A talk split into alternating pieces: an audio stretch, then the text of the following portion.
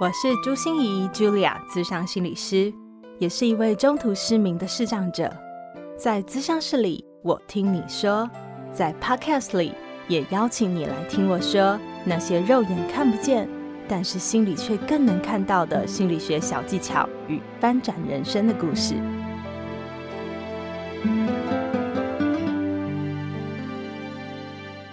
Hello，Hello，你好吗？欢迎收听朱心仪说心里话，我是朱心仪，Julia，咨商心理师。这一集职人来谈心，我们邀请到的是一位不平凡的大叔，蒋中信 Vito 大叔。他的不平凡，除了来自于他去年的一本畅销书《倒数六十天职场生存日记》这本陪很多人一起走过中年失业的书以外。嗯、哦，对对对，先跟大家预告一下哈，这是我们下一集的重点哦，哈。而 Vito 大叔目前是一位多元工作者，同时担任企业专案经理、职场教练、职训讲师、斜杠作家，以及 Podcast 节目《粉红地狱辛辣面》的主持人。他为什么可以同时做那么多高度烧脑、极富创意、极富生产力又高度复杂的事情呢？那都是因为常年来他在行销业务里面打滚而累积出来的功力耶。其实行销业务并不是一种职场所需要的技能而已哦，在这个年代里啊，更是每一个人都需要学习如何销售出自己。行销和业务到底有什么样的不同？各自需要面对什么样不同的压力和挑战呢？如何在这么变动的世界里面创造行销业务无可取代的价值呢？这一集都有精辟的答案哦！就让我们掌声欢迎最不平凡的 Vito 大叔。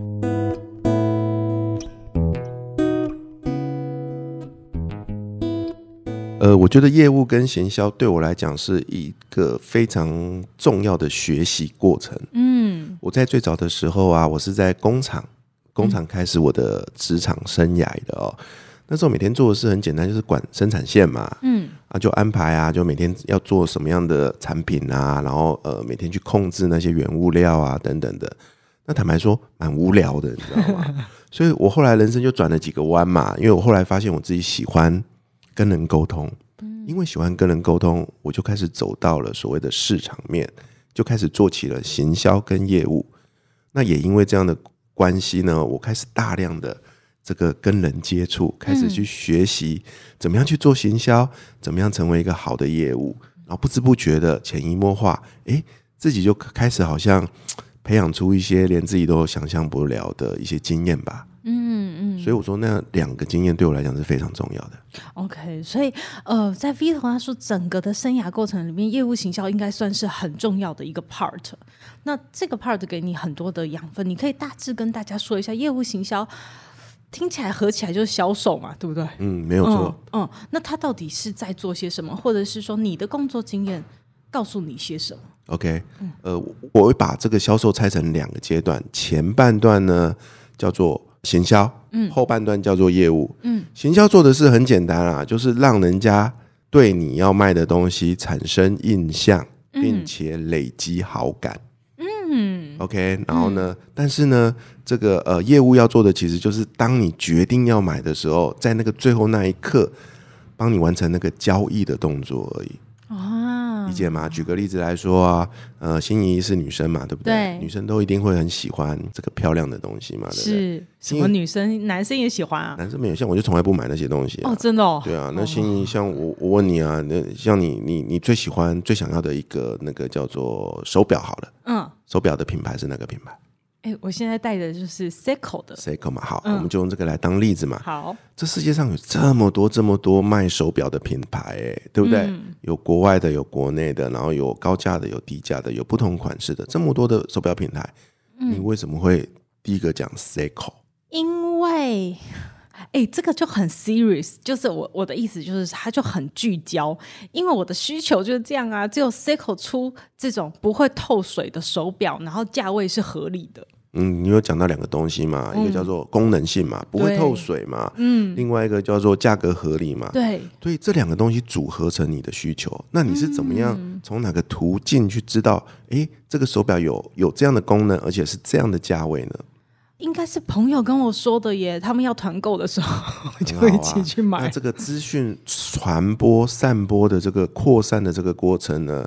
哦，就叫做行销啊，嗯嗯，对不对？所以我说行销是一个资讯流嘛，嗯，没有。所以像制造业的话，第一个就是卖产品嘛，嗯，那我们做教育的，第一个就是卖知识，没错，对不对？那像我，我和 Vito 大叔也都在做个人品牌，所以我们就是卖自己。对啊，我们来自救这个产品，可是。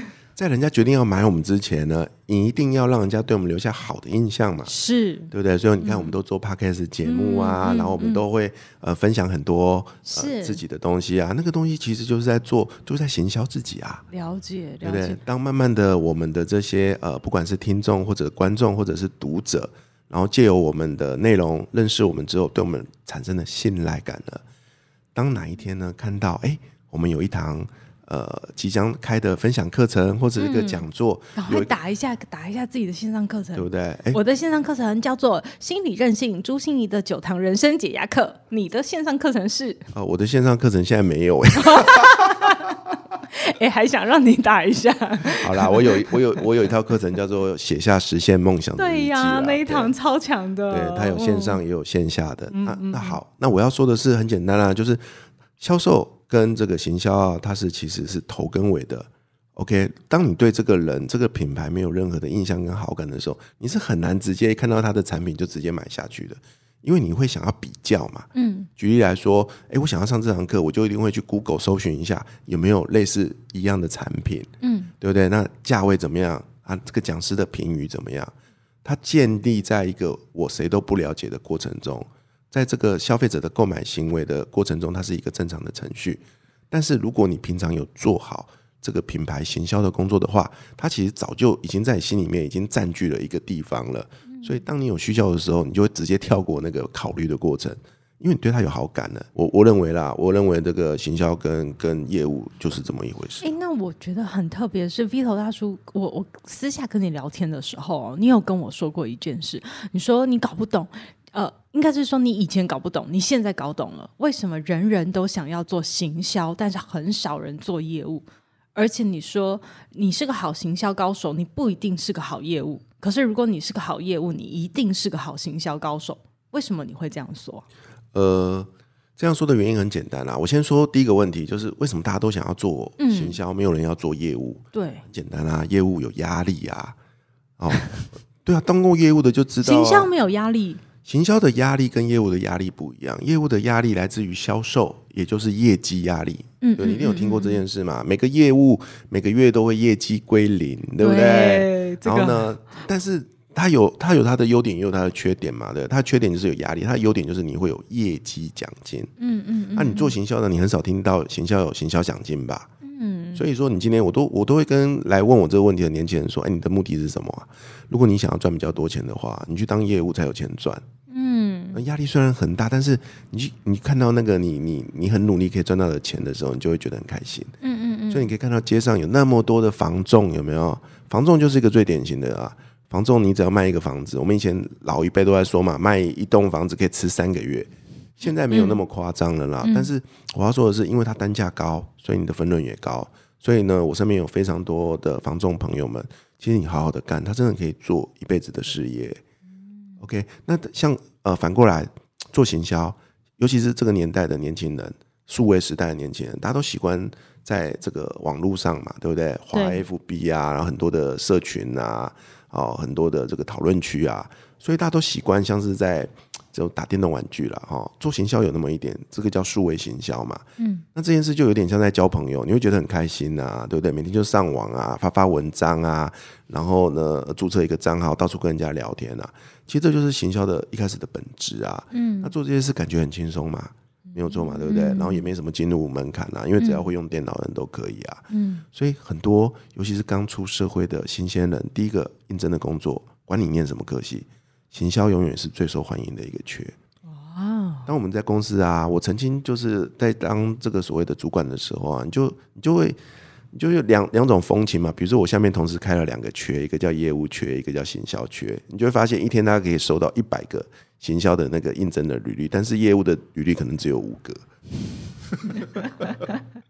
哎、欸，好像 Vito 他说有跟我讲说，报名那个职训的时候，因为他开课名称说的是行销，还是说的是业务？哦、是啊，也会跟招生人数有关哦。嗯，我像我我自己在担任的这个职训职训讲师的这个单位啊，我我就亲身有观察过啊，嗯、相同的一堂课哦，那个内容几乎是一样的，百分之八十是一样的，嗯，但是就因为课程的名称不同。OK，你只要课程名称是以行销为主的课呢，这个报名永远就是超级踊跃的。然后那个业务的课永远就是只有他的三分之一的人来而已。嗯嗯，很有趣，很吊诡这个现象。但是你如果认真去看这两堂课的那个内容，你会发现真的八成是一样的。嗯，那这也是我觉得很奇怪的一件事情。嗯嗯，但是我会觉得这两件事情其实都很棒。如果你有机会的话，不管是先从业务开始干起，还是先从行销开始干起。我都觉得大家都可以好好的去学习这两件事情。嗯嗯嗯嗯，所以都是一种技术，只是承受的压力可能不一样，或或得到的报偿也是不一样的。没错，它其实是是一体两面的头跟尾的事情呢、啊。嗯、对啊，这这边又回答到你另外第二个问题了嘛，对不对？嗯、对对啊，第二个问题就是我说过嘛，如果你是一个好的行销，那通常。你应该也能做一个好的业务，因为我觉得行销这件事情需要大量的，呃，这两个东西用的技巧不太一样了，你知道吗？嗯，对啊。那业务通常来说会比较直接，比较暴力一点，因为就是 要结案，要结案。对啊，举，因简单的说吧，就是如果你在一个大的公司哦，你会发现一件事：如果你们公司的行销很强的时候，你的产品力很强的时候。你这个业务很好干，对，很轻松，因为大家都会自己想到你。嗯，所以如果说当呃单纯从这个业绩表现来讲，你没办法判断他到底厉不厉害，因为他的行销很重要。嗯嗯嗯。但是反过来，如果你今天是一个成有能力把这个很烂的产品哦，把它用行销把它做得很好，建立大家对他很好的印象。嗯，这时候的你已经知道了很多那种最基本的心法了。这时候。你把这件事情的能力转移到业务这一件事情上，你会相对觉得简单一点。嗯，OK OK，嗯，那呃，我我我想说，我们这个节目叫朱心怡说心里话，当然我们要谈谈那些销售人员他里面的心理到底是怎么样。我想象中的那些业务，因为我也上过职训课程，尤其是呃，我们这些呃视障者的这些电话啊、客服，或者是说行政客服的这些班级，我也在里面教起心理素质。我就觉得有几个是他们在服务的过程中，哦、呃，不管当业务或行销，好像都会遇到的一些状况，比如说被拒绝啊、被质疑啊、一再被被挂电话、被客诉啊，然后业绩压力，嗯，对。都是会碰到的这些事情，你有没有什么样的观察？他们的心理到底是怎么样去锻炼？OK，嗯，呃，在这个年代，每个人都要培养一个被拒绝的勇气。真的？对啊。那我觉得这两件事情的处理方法有点不同啦。先说业务吧，业务被拒绝是基本上的常态。嗯，对啊。所以被拒绝的勇气这件事，业务人员的承受能力绝对要比行销人员来的强。因为它是显性的，客户会当着你的面拒绝你，然后呢挂你的电话，甚至甩你给了他的 DM，甚至不理你。我以前啊都不觉得心理咨商师是业务哎，可是你知道我我 前几天才接到一个也是给我呃线上咨商挂电话的哦，对啊，对。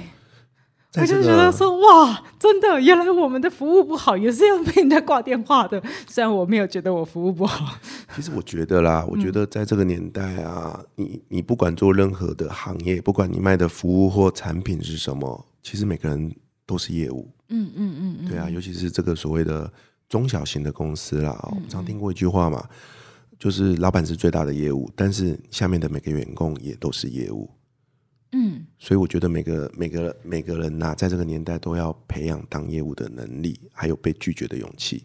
对，嗯、那可是相对的，当行销人员可能就比较隐性哦。嗯，因为行销人员被拒绝的方式不是面对面的，行销人员被拒绝的方式是在心里默默的拒绝。哦，举例来说，我是一个负责推广产品的一个小编。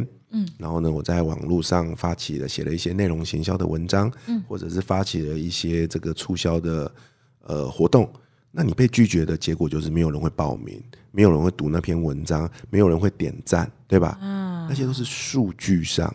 结果上的拒绝，你心里不会受伤的，他不会像您刚刚说的，我被挂电话，你会默默的流两滴眼泪，对，对不对？所以拒绝的方式是直接跟间接的差异啊，可是都会被拒绝，一定都会被拒绝。嗯，哎，那你 Vito 大叔，你你自己当业务这么多年，业我应该讲说销售这么多年，你是怎么去培养自己的心理素质，让自己愿就是可以承受那种被拒绝的勇气啊？很简单啊，第一个就是先接受嘛，接受到不可能每个人都会买我的单，嗯，这个是一定要有的，嗯、那是成功率的问题啦，嗯嗯，对嗯，这天底下绝对没有任何一个人可以做到百分之百的成交，所以被拒绝是正常的事，正常的事情啊，嗯、对啊。那我们曾经，我记得我有之前有上过一堂课，那老师是跟我们说，根据统计的结果呢，就是每个业务要被拒绝十三次之后才能成交一笔订单。这是平均哦，这是平均哦，但是因为那年代有点久远的啦，那那我觉得这数据可以参考一下啦。重点是你得被拒绝非常多次才会有一次成功的机会。OK OK，那回到回到我们的日常生活嘛，我们新颖我们都会我们都有自己的自媒体嘛，对不对？我们都会有自己的节目，是有自己的文章。如果你自己回去去分去分析每一篇文章的这个点击率跟互动率，嗯，你也会得到一样的结果啊，就是有几篇会比较成功，对，大部分的。都是被拒绝的，好残忍啊你！对啊，那你会觉得那那很正常啊，所以我说那没什么。当你接受了这件事情之后，你就觉得那没什么，这是第一个。那第二个给大家的建议就是，你除了被拒绝难过之外呢，你得要花力气去想出来为什么被拒绝，嗯，因为他才能够让你去找到下一个不被拒绝解决的方法嘛。想出来怎么样下一次不会被拒绝？嗯，举例来说，你刚刚被挂电话，嗯，对，那我不知道发生了什么事，嗯、我自己也有这样的经验啊，嗯，我可能自己自己检讨啦，我可能会觉得说、嗯、啊，搞不好是我刚刚有某个环节不小心说错了一句话，嗯，还是说不小心太用力的去去跟他沟通了，去刺到他一些比较呃忌讳的一些部分，嗯、这些东西都会让我提醒自己，下一次在处理类似的 case 的时候要小心一点点，嗯。所以没错，某个角度就是个成长啊，你没有什么损失的，嗯，对啊，没错，我当下也是气到快不行，可是 挂完电话，然后回去上个厕所以后，回来就写了备忘录，就是这位个案教我的事，一二三四五，这就是很棒的心理素质啊。嗯，所以不管做业务还是做行销，我觉得每个人其实骨子里要培养的是那份自信、勇敢，还有那一份心理素质罢了。对啊，Vito 大叔所提的心理素质哦，其实就是一种心理韧性最好的方法哦。第一个，Vito 大叔有跟我们讲说，要正常化所有遇到的逆境。当你正常化的时候，你就会觉得、哦，没什么，不过就是如此。第二个，Vito 大叔也跟我们讲，要有控制感哦，就是其实我们每一个人都在追求的是我们可以控制的事情。如果你觉得所有事情都失控了，那你就心理素质会很低。可是你在那些失控里面看到你还能。控制的，你就会心理素质提高了。也就是每一个逆境在教会我们什么事呢？然后再让我们能够学会更好的控制什么事。那 Vito 他说，你以前就是那么强吗？哪有超弱的，好不好？没有啊，就觉得你这样子侃侃而谈，应该是被拒绝哇，so so，我无所谓，我已经接受了，撒盐不会痛，因为我没伤口，这样。没没没没没，因为我我我我不是个天生的，我不是个天生的业务，嗯，因为我我以前不，哎，我在书里也写过，我超讨厌业务的，因为以前呢、啊，在工厂的时候，你知道的，业务只要一回来就会带来一堆麻烦的事情，是。我们都说业务出一张嘴。所以那时候我每天跟业务吵架，你知道吗？可是就现世报啊，后来就不知不觉怎么自己就变成业务，还变业务主管。所以那时候其实我很痛苦。可是后来我慢慢在里面去找到一些所谓的这个这个工作所带来的学习跟跟这个乐趣吧。嗯，发现我的乐趣是来自于帮客户解决问题的过程。嗯，并不是那个销售的结果。嗯嗯，你知道吗？我才开始慢慢建立起呃，身为业务的一点小小的自信。可是，即便如此，业绩还是起起伏伏啊，嗯，对不对？然后有很多你无可控的大环境的变化。那事实上也因为这样的原因，你看我前年也因为这样失业啦，因为我业绩不好啊，所以我说我超弱的啊。大家一定要听我们下一集哦，哈，我们下一集会跟 Vito 他说，好好谈一下他中年失业 的这个部分，他是怎么过走过来的哈。好，可是我就觉得，哎，你是超弱，可是你慢慢的锻炼自己的心理，也是能够去面对很多拒绝的勇气。当然，当然，你会觉得就像跌倒嘛，你第一次会哭得半死啊，那第二次就会看看伤口，嗯、第三次呢，你就会拍拍自己身上的灰尘，觉得没什么，就继续走了。那我很想问一下说，说那业绩呢？像你刚才说那个业绩起起伏伏啊，或者是到后面就做的很烂，或者是做不好，所以就被 fire 掉，一样啊，去找出那个呃业绩烂的原因。嗯。当然，第一个你一定要做到的就是自己的原因，是不是因为自己不够认真、不够努力，或者是方法不对？所以当业绩不好的时候，都要从自己找原因。当然啦、啊，因为你不同，你唯一能改变的只有自己啊。你当然可以怪东怪西嘛，对不对？嗯、怪隔壁的人抢你的业绩啊，怪客户很、啊、为什么他卖的比我好？是啊，都是他的问题。你，你可以怪天、怪地、怪别人，但是你就不会怪自己。那结果就是你永远都不会进步。这很像是我。那时候，呃，刚失明，然后我不肯接那手，我是个视障，嗯、然后我我我爸爸就逼着我必须拿白手杖。那一刻，我真的才了解，嗯、就是我继续可以抱怨老天啊，怨恨这世界啊，怎么对我那么不公平啊？为什么这些事要降临在我身上？可是也没有人会改变啊。没错啊，嗯，对啊，所以这件事情，呃，遇到这种事情就是面对嘛。哇，所以这听起来真的是业业绩的压力，的确要让人抗压性要不断不断的增强。可是好像每一次的不断增强都是一个不舒服的历程，但是每一次都会让你变得更好。没错，你的那个极限就会一直拉高啊，尤其是业务做久，你就知道啊。你今天就算创造了有史以来最高的一个业绩，那一刻是很喜悦，对不对？对。我告诉你，下课你就超痛苦的，为什么？因为下一刻你老板就会说：“哇，你都已经做到这样了，下次来做得更好吧？” 对，然后又业绩归零。然后要从零开始，所以每个做业务的都知道啊，就是他们就是活在当下嘛，就是这个月就是全力的拼，然后拼到那个月底呢，就是一翻两瞪眼啊，要么很棒，要么很惨，没关系，下个月从头开始，每个人都是一条好汉，永远活在当下。可是你知道，心理素质绝对不会活在当下，因为他一定会因为当下而不停的提升。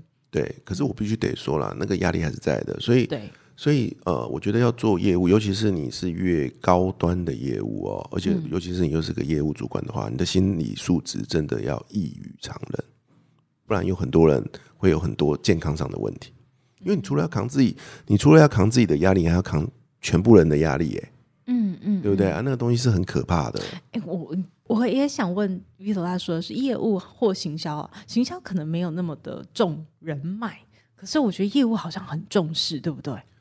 呃，我觉得两个都重人脉，嗯嗯，OK，尤其是在这个年代，嗯、我必须说，在过去的年代啊，所谓的过去的年代，就是呃，网络没有那么发达的那个年代，那的确业务靠人脉，嗯，因为你你就要认识人才可以走到人家家里面跟他推销东西嘛，对不对？对，所以你会看到过去的业务啊，其实都是很吃人脉的，每天就是跑出去交际应酬喝酒，嗯，但是在这个年代呢，这个已经转成数位网络的年代的状况下呢。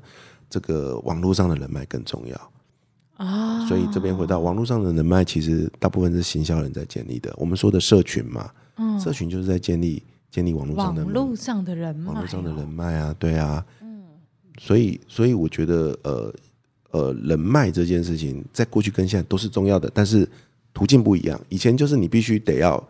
面对面接触，对，然后你就会变成这个地区的这个领域的王。可是他花一辈子的时间哦，嗯嗯，因为你要想，你每天要出去嘛，一个一个认识，对不对？嗯。可是在这个年代没有，你只要透过一些有效的、有效的这个呃数位的工具，嗯，掌握一些新的趋势的话，其实，在很短的时间里面，你就可以在网络上去进入到所谓的同温层嗯。比如说做行销的人，他们就有一圈行销圈啊，嗯，然后就在里面混啊，然后大大家每天在那边就是互相交流资讯啊。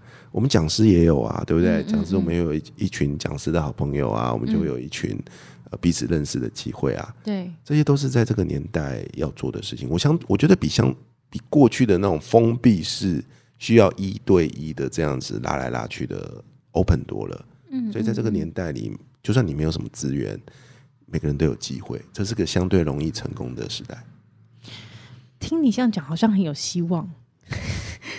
可是感觉上，现在这个时代不是竞争更激烈，业务好像更难做啊，行销更难做啊，不会这样吗？会啊，所以你就更要有实力啊，要更有底气啊。以前是封闭的，说白话，像以前啊，要卖房子，我举个卖房子啊例子啊，以前呢还没有那个中介的年代，卖房子不都是要透过邻居的阿姨啊，有的没有的介绍，对不对？然后你就要包一个大红包给他，然后因为资讯不对等，所以常常会有受骗啊那些的案例出现，对，对不对？那你看现在这个年代，你根本就不需要阿姨了，你只要上网去，然后呢，你就要你看有那么多的房仲，有那么多的那个公平交易网。所有你要藏的东西，你都查得到资讯，对对不对？那这时候你怎么样去选择要透过哪一间这个房仲来成交呢？当然就回到品牌了，又回到行销嘛。谁平常对你的印象累积的好，足够信任，嗯嗯，你就会优先选他啦。嗯，所以这时候又回到自己的本身了。所以我说，在这个网络的时代，虽然人人都有机会，但是最终还是回归到你的品牌价值，就是你这个品牌到底是不是人家值得信任的人。所以我不知道 Vio 他说你会怎么想，就是呃，我们现在的销售业务到底在这样子网络时代里面的，我们的存在价值是什么？因为很多实体店面都没有，对不对？以前我们业务在实体店做的柜姐啊、店员啊这些东西，我们的服务业很多，就是在推销东西。对对，可是我们现在实体的接触其实很少，就像您说的，在网络上变得很多了。对对，那那。这样行销业务，他们的价值到底在哪？我觉得那价值啊，就是在如何让人家感受到你服务的热忱以及温度吧。哦，就是这样了，不然你又可以扯到另外一个议题啊。现在就是一个 AI 的年代嘛，对，所以大家都在预测啊，有很多行业都会没有人，对不对？是啊。举例来说，银行的行员，你会发现很多的行员都不见了，嗯，因为他们都被自动柜员机取代掉了，被网络 ATM 取代掉，嗯，你不用像以前一样，每次到银行还要拿个号码牌排半天，嗯，有没有？嗯嗯，嗯，对啊，那一样啊，在不管是行销还是业务。你今天到 FB 上，比如说啦，举例来讲，我要我要了解一个产品，我到它的官网，通常这时候都会有聊天机器人，那我们就会按按按半天，就很生气，因为你觉得他不知道在跟你讲什么东西。可是很多品牌都选择用这样的方法，那结果是没有加分，反而是扣分。你知道吗？可是这时候如果有一个有一个业务突然在这时候跑出来，给了你很贴心的服务，很仔细的聆听你的需求，给了你很客观的这个建议。你会不会对他马上有一个相对的好感？嗯，对啊，所以这是一个大家都被害怕被取代的年代。可是反过来，我觉得也是个人能有机会去去战胜别人的年代。只要你有那个能力去用同理心，去快速的用你的专业去取得对方对你的信任。嗯嗯嗯。嗯，所以我我我觉得在这个年代里面，以为这个行销业务会越来越式微，因为大家都在网络上自己成交嘛。自己购买东西嘛，好像越来越少需要这样子的人，专业的人来给我们服务。但其实这也是他们的另外一种凸显自己的价值的时候，因为如果有的话，就很不一样。没错，那刚刚说的是在职场上嘛，对不对？可是反过来，我还是要建议大家，我觉得每个人都要培养自己。自己对自己的行销跟业务能力，哎，嗯，因为每个人就是自己的一个，人人皆行销销，对啊，你你就是你就是要介绍，每天你就是走出去就要让人家介绍自己是谁嘛，嗯，然后每天只要有机会，你就要把握住所谓的合作的机会嘛，对不对？人家做这件事，第一个就会想到你，你不就成功了吗？是啊，这样想的时候，真的是人人皆业务行销啊，所以每个人都要学业务跟行销啊，嗯，就是怎么把自己。让别人留下好感，让别人在适当的时机想得到找你。没错，对。嗯、那最简单的做法就是从自己的这个在自媒体的年代了，嗯、每个人都有 FB，都有 IG，甚至有抖音，对不对？嗯。嗯，我管你习惯习惯用什么东西，你只要你只要定时的透过那你喜欢的社群媒体的方式去分享，分享一些你的生活。如果可以的话，你可以分享你的专业。比如说我在某某公司上班，我是负责什么东西的？嗯，你不要吝啬去分享我是谁，我在做什么东西嘛。嗯，当你的当你的朋友透过这个行销，你行销自己的过程，知道你在做什么事的时候，当未来有个某某机会的时候，他们会不会第一个想到你？嗯，想到你问你的时候，这就是你的销售机会来啦，你就可以把自己卖掉啊。嗯，或许他们要挖角你，哎，有没有机会？或许是他们没有挖角你，他要去购买你你你公司提供的这个服务或商品。嗯，你是不是帮公司又多了一笔成交的订单？是。那更不用说像是我们，我们自己已经出来在做的，那我们更需要做这件事情啊。没错，没错。嗯，所以我觉得 Vito 大叔今天的这个结论真的太好了，就是业务行销不只是在职场里面的一种技能哦，就是我们为了要卖产品，我们为了要卖什么东西而存在的，更重要是我们这个人每一个人都是自己的销售高手。没错，哦，你要怎么把自己卖掉最重要。对，然后把自己借，不要害怕让自己这么美好的自己让宇宙知道，哎，我很棒。嗯，然后而且不断的释放出一个讯息，就是你有需求，我随时都可以替你服务。太棒了，所以呃，请大家千万不要错过我们下一集，因为我们下一集就要跟 Vito 大叔好好聊他的这一本书。这本书非常非常的畅销哦，因为他在谈的就是现在大家最关心的一个失业的危机，一个中年失业的危机，我们到底要怎么把它慢慢度过？而且 Vito 大叔也因为这个过程里面，他还说：“哦，他更喜欢自己了，好像更知道自己以后要怎么走接下来的方向了。”心念转关，生命无限宽。如果喜欢我的节目，邀请您帮我按下订阅，并留下五星评价与评论。如果想要了解更多我所分享的内容，节目的说明栏中都有我其他频道的资讯哦。